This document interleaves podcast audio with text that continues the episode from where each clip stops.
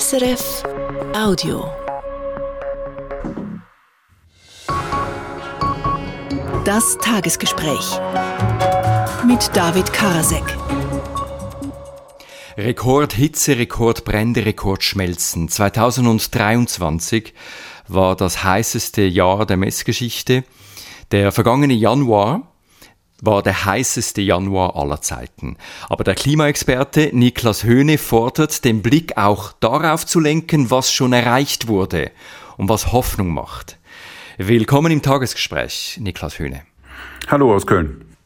Wir sprechen zuerst über das Weltklima und danach sagen Sie uns, warum Sie als Klimawissenschaftler auch Hoffnung haben, was denn alles gut läuft. Sie sind Physiker und Klimaexperte mit dem Fokus auf nationaler und internationaler Klimapolitik. Sie sind Mitbegründer des New Climate Institute, eines gemeinnützigen Forschungsinstituts für Klimapolitik. Auf einer Skala von 1 bis 10, wie dramatisch ist die Lage Ihrer Ansicht nach? Also die Lage ist leider sehr dramatisch. Ich würde da äh, was sagen, wird acht, zwischen acht und neun sind wir. Ähm, wir. Je mehr wir über den Klimawandel wissen und je genauer wir den beobachten, umso ja, äh, schwieriger wird es eigentlich. Und das ist eigentlich ein düsteres Szenario. Wenn wir so weitermachen wie bisher, dann rasen wir offenen Auges in die Klimakatastrophe. Und äh, das ist wirklich kein gutes Szenario.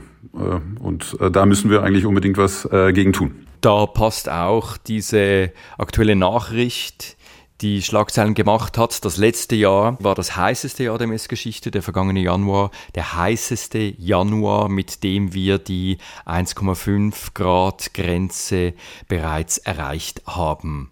Ja, das ist eben genau das, äh, was so problematisch ist, dass wir eben in der Klimawissenschaft äh, oft eben negative äh, Nachrichten übermitteln. Und das ist genau so eine.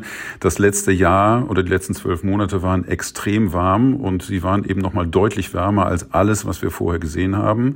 Da sind verschiedene Faktoren dabei, aber der größte Faktor ist der menschengemachte Klimawandel. Also wir sind als Gesellschaft selber schuld daran, dass es eben so warm ist, wie es jetzt ist. Und wir haben eben im letzten Jahr auch gesehen, was das bedeutet, denn nicht nur die die Luft ist warm, sondern eben auch die Ozeane sind warm. Äh, und das bedeutet zum einen, äh, dass viel Wasser verdunstet, Dürren, ähm, Waldbrände überall auf der Welt. Auf der gleich, gleichzeitig äh, verdunstet aber auch viel Wasser über den Ozean. Die sind besonders warm. Das muss irgendwann wieder runterkommen. Also gibt es viele Stürme, viele Extremwetter, Regenereignisse. Ähm, äh, und das äh, sind eben alles so Vorboten auf das, was auf uns zukommt, wenn wir wirklich nicht extrem gegensteuern. Die Welt entfernt sich weiter davon, die Ziele des Pariser Klimaabkommens zu erreichen. Das sagt auch ein Bericht des UNO-Umweltprogramms. Einige Fachleute sagen, das Ziel in der Klimapolitik unter 1,5 Grad zu bleiben, ist angesichts global weiter steigender Emissionen unrealistisch. Man soll 2 Grad anpeilen. Sind Sie damit einverstanden?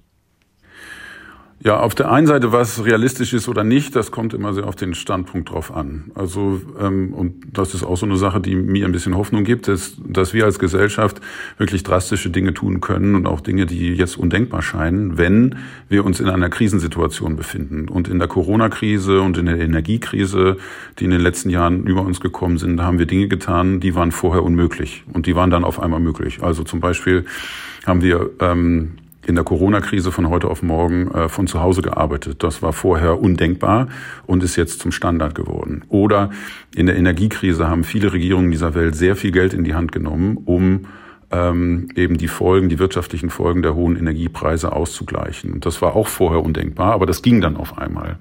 Gut, aber das sind Krisen, das die ja kommen, die, die sind plötzlich gekommen. Die sind, äh, die waren nicht da oder fast nicht da und dann sind die genau. sehr schnell gekommen und haben dadurch auch ein schnelles äh, Handeln mitgebracht. Und das ist genau das Problem bei der Klimakrise. Das ist eine langsam ansteigende Krise und äh, derjenige oder diejenige, die sich damit länger befasst, merkt, oh, das ist aber eine wirklich tatsächlich sehr große Gefahr für unsere äh, Gesellschaft. Aber sie kommt eben nur sehr langsam und deswegen ja, fühlen wir uns eben noch nicht so bedroht äh, von dieser Klimakrise äh, um eben solche schnellen Handlungen auch möglich zu machen in der Gesellschaft. Aber eigentlich ist das eben eine Krise, die ja eben tatsächlich existenzbedrohend ist, weil mit den Auswirkungen, wenn sie denn so kommen, wie es derzeit aussieht, äh, können wir nicht umgehen. Aber meine Frage drehte sich ja um diese 1,5 Grad Grenze. Die wird ja prominent im Pariser Klimaabkommen genannt und äh, man merkt an vielen Dingen, dass das nicht erreicht wird momentan. Soll man das ändern? Soll man dieses Ziel ändern? Ja, dieses 1,5 Grad Ziel äh, ist aus meiner Sicht ein, ja, ein sehr großer Erfolg des Pariser Klimaschutzabkommens. Da hat sich die ganze Welt darauf geeinigt, dass wenn wir wirklich tatsächlich äh, sicher gehen wollen, dass das Klima nicht aus, aus den Fugen gerät und wir damit noch umgehen können, dann müssten wir das Klima oder die Temperaturerhöhung auf 1,5 Grad begrenzen. Und ich sehe das so ein bisschen ja wie so eine, so eine Tempobegrenzung beim, äh, beim Autofahren. Wenn ich Tempo 80 habe auf einer Straße, ja, dann fahren die Leute 100. Und aber das Problem zu lösen, äh, das löse ich nicht, indem ich die Tempobegrenzung hochsetze auf 100. Dann fahren sie nämlich 120. Also das ist genau hier dasselbe System. Wir haben das 1,5 Grad Ziel. Es ist sehr ambitioniert und wir müssen wirklich ja Dinge tun, die unmöglich erscheinen derzeit. Aber äh, es ist halt dann keine Lösung zu sagen, okay, dann, dann versuchen wir es eben mit zwei Grad. Das ist es sicher nicht. Und es hat immer noch sehr viel Sinn, dieses Ziel aufrechtzuerhalten. Denn das ist das, worauf sich die Weltgemeinschaft geeinigt hat äh, was es das Mindeste ist, damit wir äh, sicher sein können auf diesem Planeten. Und man kann es eben weiterhin als ja als, als Richtschnur, als Richtlinie anschauen und gucken, bewegen sich denn in bestimmten Sektoren Dinge schnell genug für dieses 1,5 Grad Ziel? Und dafür ist es immer noch sinnvoll. Und es bewegen sich zum Beispiel Dinge schnell genug, wie zum Beispiel der Ausbau der Solarenergie. Der geht zurzeit genauso schnell, wie es eigentlich sein müsste. Das ist schon mal sehr gut. Ich wollte Sie gerade fragen, Sie sagen, es sei ein Erfolg. Ähm, da haben sie Hoffnung mit diesem 1,5 Grad Ziel des Pariser Klimaabkommens. Aber eben, die Realität ist, wir hatten einen sehr heißen Januar und ein äh, überdurchschnittlich heißes letztes Jahr. Wo ist da der Erfolg? Es gibt eben verschiedene Dinge, äh, die sind äh, gut gelaufen und einige nicht. Ja, also was nicht gut gelaufen ist, ist in der Vergangenheit, dass wir es noch nicht geschafft haben, die globalen Treibhausgasemissionen zu reduzieren. Die steigen immer noch, also jedes Jahr äh, emittieren wir mehr äh, globale Treibhausgasemissionen als dem Jahr davor. Da gab es so einen kleinen äh, kleinen Dämpfer während der Corona-Krise, aber das letzte Jahr war wieder höher als alle anderen Jahre davor. Das ist nicht gut. Was aber besser geworden ist, ist die Aussicht, wie das in der Zukunft äh, ist. So vor acht Jahren ungefähr, als wir das Pariser Klimaschutzabkommen äh, verabschiedet haben, alle, alle Länder dieser Welt. Da war man noch der Aus Ansicht, dass die Treibhausgasemissionen tatsächlich weiter steigen, äh, noch bis weit in die Mitte des Jahrhunderts.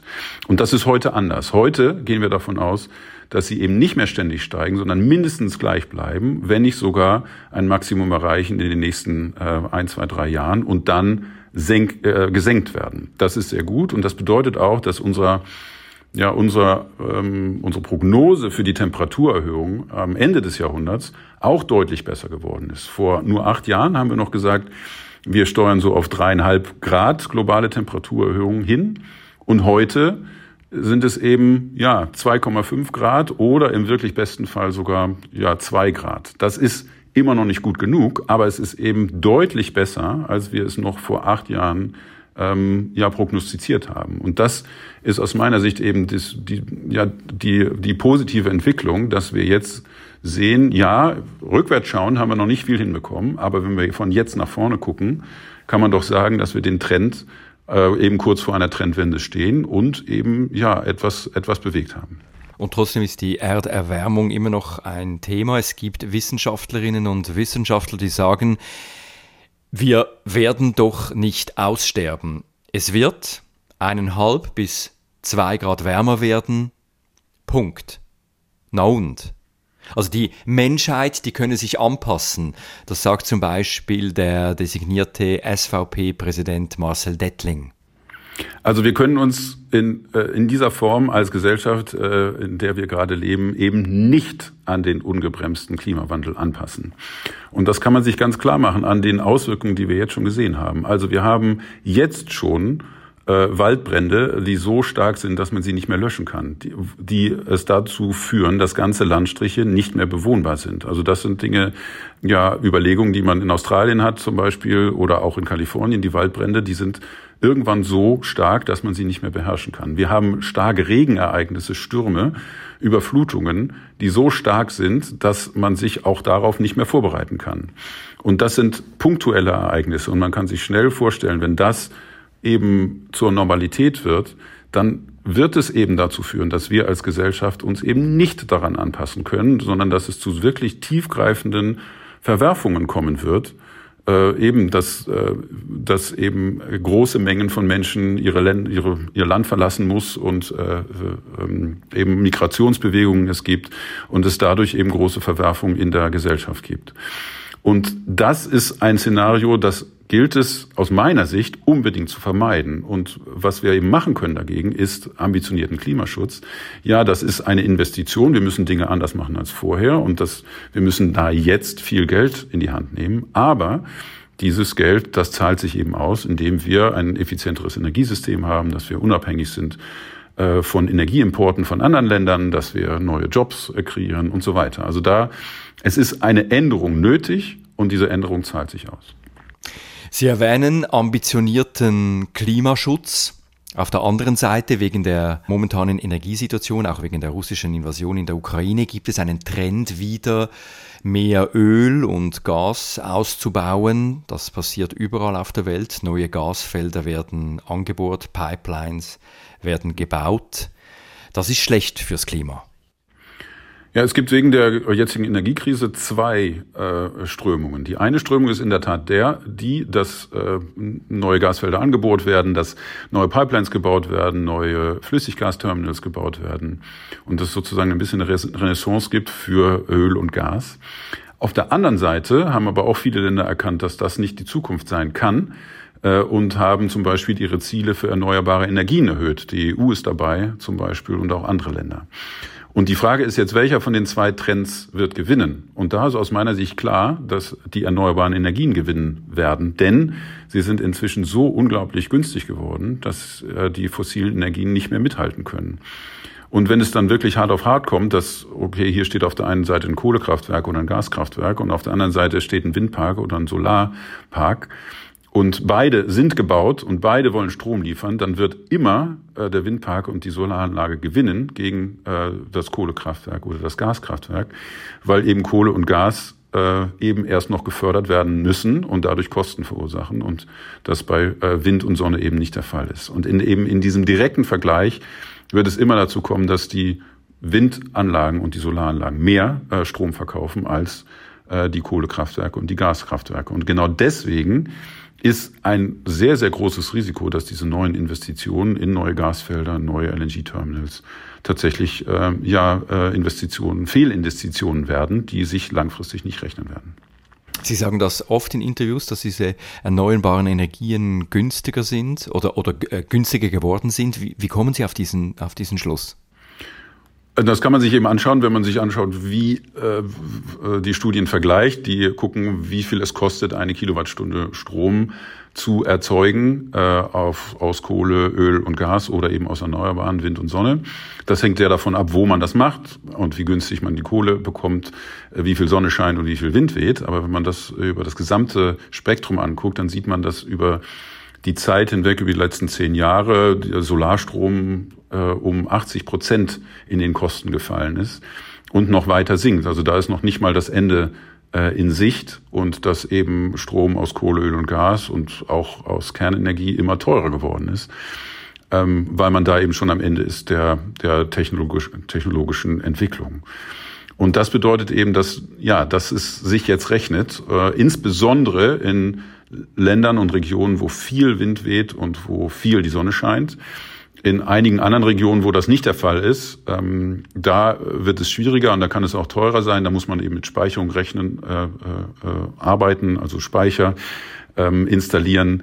Äh, da wird es komplizierter, aber grundsätzlich jetzt über, über die gesamte, über das gesamte Energiesystem weltweit gesehen, sind sie inzwischen unschlagbar günstig geworden. Das ist das SRF-Tagesgespräch mit dem Klimaexperten Niklas Höhne vom New Climate Institute. Anlässlich der letzten Klimakonferenz in Dubai haben Sie mit anderen Wissenschaftlerinnen und Wissenschaftlern untersucht, in welchen Bereichen der Klimaschutz seit dem Pariser Abkommen von 2015 besser geworden ist. Wo gibt es Grund für Optimismus? Ja, vielleicht als, als Motivation, weswegen haben wir das geschrieben? Weil wir haben ja in diesem Gespräch auch schon festgestellt, äh, oft muss man eben als äh, Klimaschutzexpertin oder Experte ähm, negative Nachrichten berichten und sagen, wir sind noch überhaupt nicht da, wo wir hin wollen. Wir müssen noch sehr viel mehr tun.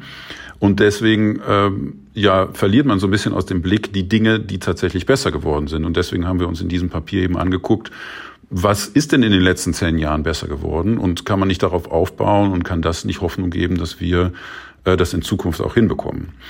Und da ist eben ein ganz wichtiger, wir haben da fünf Punkte identifiziert und einer von diesen fünf ist eben ja Energieversorgung und die erneuerbaren Energien. Das haben wir schon genannt. Äh, die erneuerbaren Energien sind so günstig geworden, dass selbst unsere Prognosen, die wir jedes Mal rausgeben, äh, immer wieder von der Realität übertroffen werden. Also wir haben wieder mehr Sonne Sonnenenergie und Windenergie letztes Jahr ausgebaut, als man das gedacht hätte.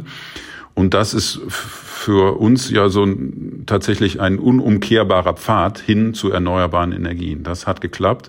Und das hat eben nicht von alleine geklappt. Das ist nicht, nicht etwas, was von ganz alleine gekommen ist, sondern das ist etwas, was wir als Gesellschaft unterstützt haben. Und das, da hatten eben verschiedene Länder einen langen Atem und haben schon in den 90er Jahren des letzten Jahrhunderts angefangen, erneuerbare Energien zu unterstützen äh, und tatsächlich einen Markt zu generieren für diese Technologien. Und das hat eben dazu geführt, dass sie jetzt so günstig geworden sind, dass sie auch von denen umgesetzt werden, die sie am Anfang überhaupt nicht haben wollten aber noch nicht alle Bereiche in der Gesellschaft unterstützen diese erneuerbaren Energien oder, oder kämpfen noch dagegen, zum Beispiel äh, Umweltverbände, die laufen zum Beispiel bei einem Wasserprojekt jetzt äh, hier in der Schweiz beim Triftgletscher im Berner Oberland Sturm und haben Einsprachen eingereicht. Also bei der erneuerbaren Energie gibt es äh, in der Schweiz, aber sicher auch in Deutschland politischen Widerstand. Die Konfrontation zwischen Energiepolitik und Umweltpolitik, die nimmt zu.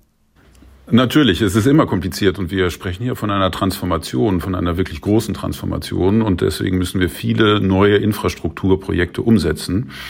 Und das ist nicht besonders für erneuerbare Energien, sondern das ist grundsätzlich für Infrastrukturprojekte gibt es immer Menschen, die ja auch berechtigte Bedenken haben, ob man das machen soll. Also das ist beim Straßenbau so, äh, eben bei Wasserkraft, bei Windkraftanlagen, aber auch bei Atomkraftanlagen, bei Industrieanlagen. Bei allen großen Infrastrukturprojekten gibt es Widerstand. Und natürlich, da muss man mit umgehen, aber da haben wir als Gesellschaft auch Wege gefunden, mit umzugehen. Bürgerbeteiligung, Anhörungsverfahren, Umweltverträglichkeitsprüfung und so weiter, um damit eben umzugehen. Das ist für mich nichts, was neu für die erneuerbaren Energien ist. Das ist etwas, was haben wir in allen Bereichen und damit müssen wir umgehen. Ein bisschen ein Unterschied hier ist, dass dass wir sehr spät dran sind mit äh, Klimaschutz und dass es eigentlich sehr, sehr schnell gehen muss. Also wir dürfen uns hier nicht im Klein-Klein verheddern, sondern müssen wirklich tatsächlich schnell diese Infrastrukturprojekte hinbekommen. Und das bedeutet aber für mich, dass wir als Gesellschaft eben diese Prozesse beschleunigen müssen und eben ja mehr eben diesen Prozessen für erneuerbare Energien Priorität geben, aber nicht die Umweltverträglichkeitsprüfung und andere Dinge außer Kraft setzen. Es muss schnell gehen. Für viele ist es aber auch teuer. Also wenn wir jetzt auf die Einzelnen in der Gesellschaft eingehen, die, die, die Ärmeren in der Bevölkerung, die merken ja die Nachhaltigkeit direkt im Portemonnaie, also zum Beispiel äh, klimafreundlichere Heizmethoden oder Elektroautos. Das ist zum Teil immer noch teurer und das belastet dann jeden Einzelnen. Was muss die Politik machen, um die Klimawende für alle möglich zu machen, für alle sozial verträglich zu gestalten? Also zum ersten ist es immer eine Investition in die Zukunft. Also wenn ich Klimaschutz mache, also wenn ich ein Elektroauto kaufe anstatt eines, eines Benzinautos oder wenn ich ein Gebäude renoviere, äh, damit es energieeffizienter ist oder eben ein anderes Heizungssystem bekommt. Das ist immer eine Investition. Und wir müssen diese Investitionen über die gesamte Lebenszeit anschauen. Und da ist es so, dass in vielen Fällen bei der Betrachtung über die gesamte Lebenszeit sich das rechnet, weil wir davon ausgehen müssen, dass Energie grundsätzlich äh, teurer wird, insbesondere die fossile Energie.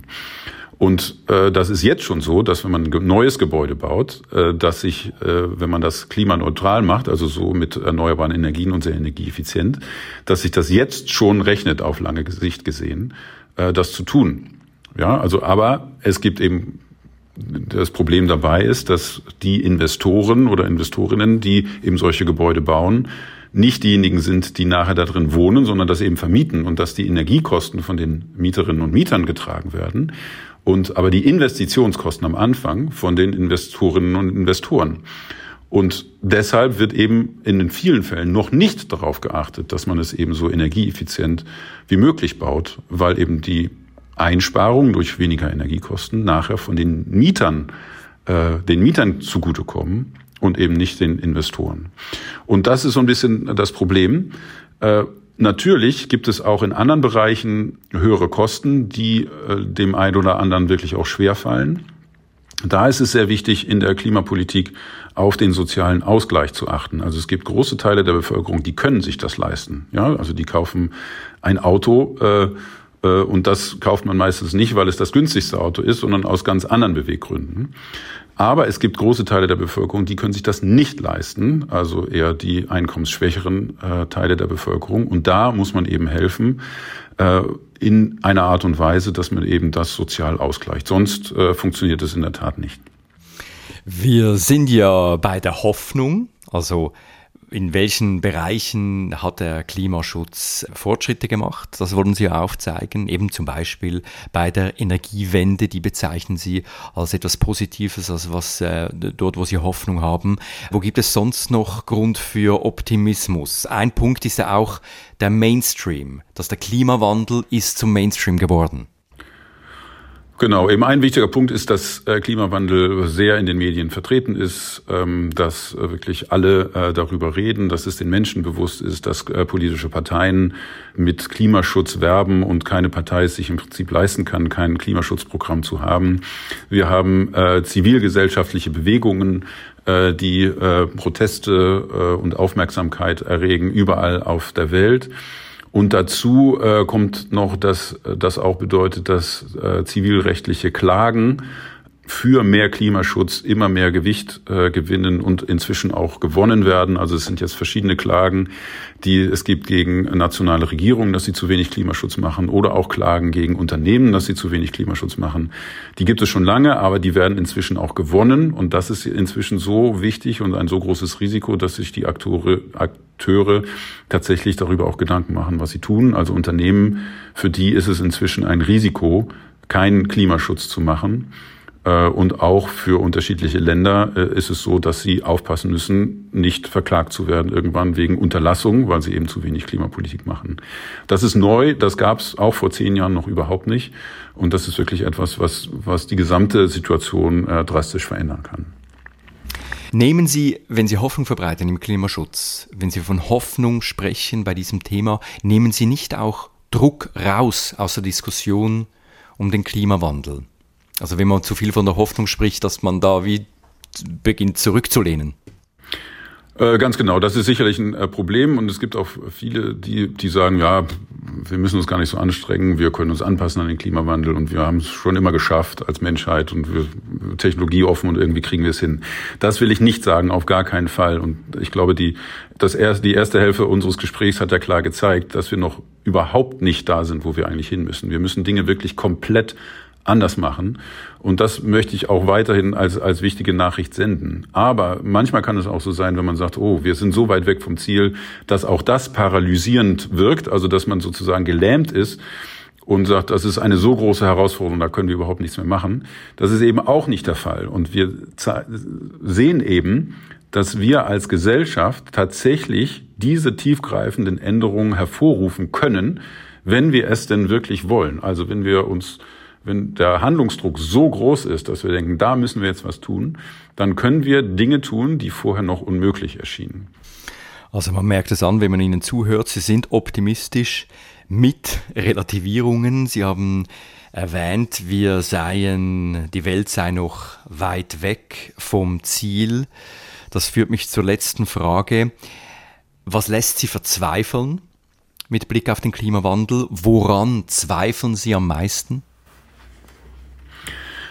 Äh, womit ich gerade Schwierigkeiten habe, äh, ist äh, der Populismus und ähm, ja, äh, das Abwenden von Fakten. Also ich bin ja Wissenschaftler und da geht es sehr darum, äh, herauszufinden, was, äh, was äh, ja Fakten sind und was nicht und was passiert, wenn wir bestimmte Entscheidungen fällen oder nicht. Und wenn diese wissenschaftlichen Erkenntnisse mit Absicht ignoriert werden, ist das etwas, äh, damit habe ich Schwierigkeiten, muss ich sagen. Und ich merke immer mehr, dass äh, gerade mit dem äh, aufsteigenden Populismus, äh, insbesondere äh, der äh, äh, bestimmter Parteien hier auch des rechten Spektrums innerhalb von Europa, äh, dass da ein, ja, äh, ein gewisses Hadern mit eben diesen Fakten äh, passiert, dass sie nicht mehr so ernst genommen werden und einfach weggewischt werden. Und das finde ich sehr, sehr schwierig. Und da würde ich appellieren an die, an die wirklich demokratischen Parteien, sehr aufzupassen, eben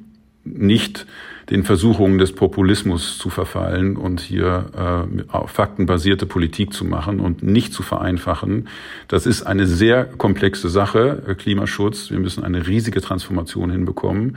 Das kriegen wir hin. Das kriegen wir aber nur hin, wenn wir ehrlich zueinander sind, wenn wir faktenbasiert diskutieren äh, und ehrlich versuchen, das Problem zu lösen und es nicht äh, zu vereinfachen auf populistische Floskeln. Niklas Höhne, vielen Dank für dieses Gespräch. Vielen Dank, Herr Karasek.